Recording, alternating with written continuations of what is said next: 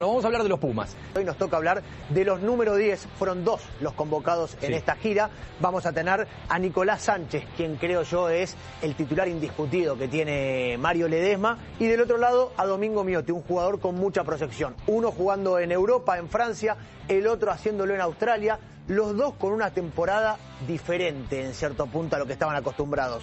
Nico Sánchez, eh, donde perdió la titularidad claramente del equipo dirigido por Gonzalo Quesada, jugó 10 partidos eh, en total, acumuló más de 400 minutos, de esos 10 partidos tan solo 5 como titular, Muy poco. lo cual ya marca una situación en la cual en los últimos partidos no estuvo ni en el banco de suplentes, sí creemos nosotros, para Mario Ledesma una fija en el equipo. Y del otro lado, Mingo Miotti con su primera experiencia profesional, también 10 partidos jugados, 568 minutos y una, me parece Marta, más allá de lo que podemos ver en el juego de Domingo Miotti, esta fue una temporada donde el tucumano mostró un crecimiento desde la personalidad, desde el rol que puede tener dentro de un equipo y más que nada en esta primera experiencia internacional, que lo vuelvo a recalcar, empezó a tener, gracias a su pie, que es su puerta de entrada muchas veces al equipo, un rol muy importante ahí en Western Ford. Y no perdamos de vista que lo hizo junto a Tomás Cubeli, ¿no? que apunta a ser el medio scrum titular, lo hablamos la semana pasada. Eso también debe ser un aliciente para el tucumano poder conocer a quien lleva la, la nueve de los Pumas. Sin lugar a dudas, y después dos barreras en cierto punto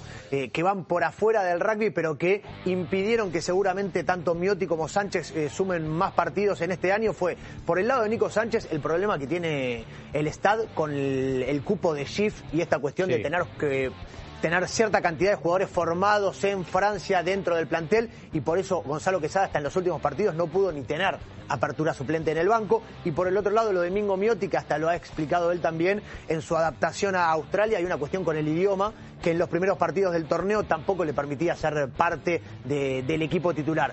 Creo yo, con una base, con dos jugadores que conoce, Miotti tuvo la oportunidad de debutar el año pasado en el Rugby Championship. Eso es una particularidad porque tiene un partido nada más con los Pumas. Sí. Eh, por el rol que tiene Nico Sánchez. Y Mario Ledesma también tiene esa costumbre de no le tiene miedo a ir sin eh, apertura al banco de suplentes. Correcto. No le tiene miedo, confía en que si pasa alguna urgencia, carreras, por ejemplo, Mirá, puede cubrir ese lugar. a mí se me viene a la cabeza en otro contexto lo que pasó en el Mundial, que no fue una buena experiencia como para basarse ¿no? en esa lógica. Digo lo de la fuente jugando de apertura contra Inglaterra.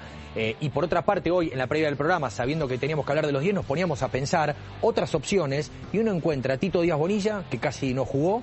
Obviamente lo de Urdapilleta, que ya lo hemos hablado, que está a otro nivel, pero tiene otra edad también. Y después empieza a buscar, ¿no? En Albornoz, que ahora se va a ir a, a tener su experiencia profesional. Quizás Elías, que fue la apertura de Jaguares. En Pato Fernández, que desde Clermont, Lyon, Perpiñán no consigue tener rodaje como para poner su nombre en discusión. Y la verdad que no encuentra otras opciones. No, y hasta te digo, eh, viéndolo muy de lejos, porque es chico, claramente, eh, me alegró ver, ver al chico Weisberg el otro día en Pumitas. Pumitas. Eh, por una cuestión de los nombres que decías vos recién, Marta. Eh, Tito Díaz Bonilla, el año pasado, eh, por los problemas de papeles, no pudo salir de Inglaterra para volver a Australia y para mí pagó carísimo esa situación. Después no tuvo eh, nada de rodaje en Leicester Tigers. De hecho, hoy está en búsqueda de club. Seguramente se confirmará en las próximas semanas. Urdapilleta, que ya sabemos lo que es, que si hoy me parece a mí una situación hipotética, Nico Sánchez, esperemos que no pase, por cualquier motivo no puede estar en la ventana. ¿Sería convocado? Urdapilleta para mí sería convocado y hasta sería el 10. Bien. Este sería titular. A- a totalmente atado al presente del jugador formado en Cuba. Y después Albornoz, Elías, uno tiene la sensación de que todavía están lejos de ese Totalmente. rugby internacional de la camiseta de los Pumas. Bueno, Zuka, para ir cerrando, formación del seleccionado que está viajando en las próximas horas. Se fue una semana movidita porque Juan Martín González finalmente va a ocupar el lugar de Tomás Lezana en lo que es la lista de convocados, el santiagueño que no se terminó de recuperar evidentemente de su lesión que tuvo allá en Australia y el mendocino que había dejado una impresión tremenda el año pasado en el Rugby Sí. Championship.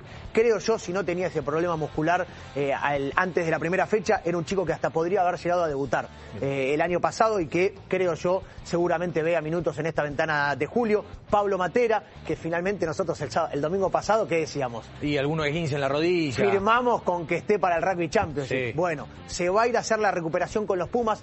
Finalmente fueron unas microfracturas, una, una explicación que yo no tengo el parte médico oficial, pero lo que me dijeron, nada grave con respecto a lo que creían. Va a estar con el plantel y va a hacer la recuperación. Si llega, por ahí cruzamos los dedos, el último test lo podemos ver al jugador de Alumni ahí con la camiseta de los Pumas. El equipo argentino que va a partir mañana vía Frankfurt, destino Bucarest y una gran noticia para Mario Ledesma, a excepción de los jugadores que están involucrados en los partidos finales de Europa.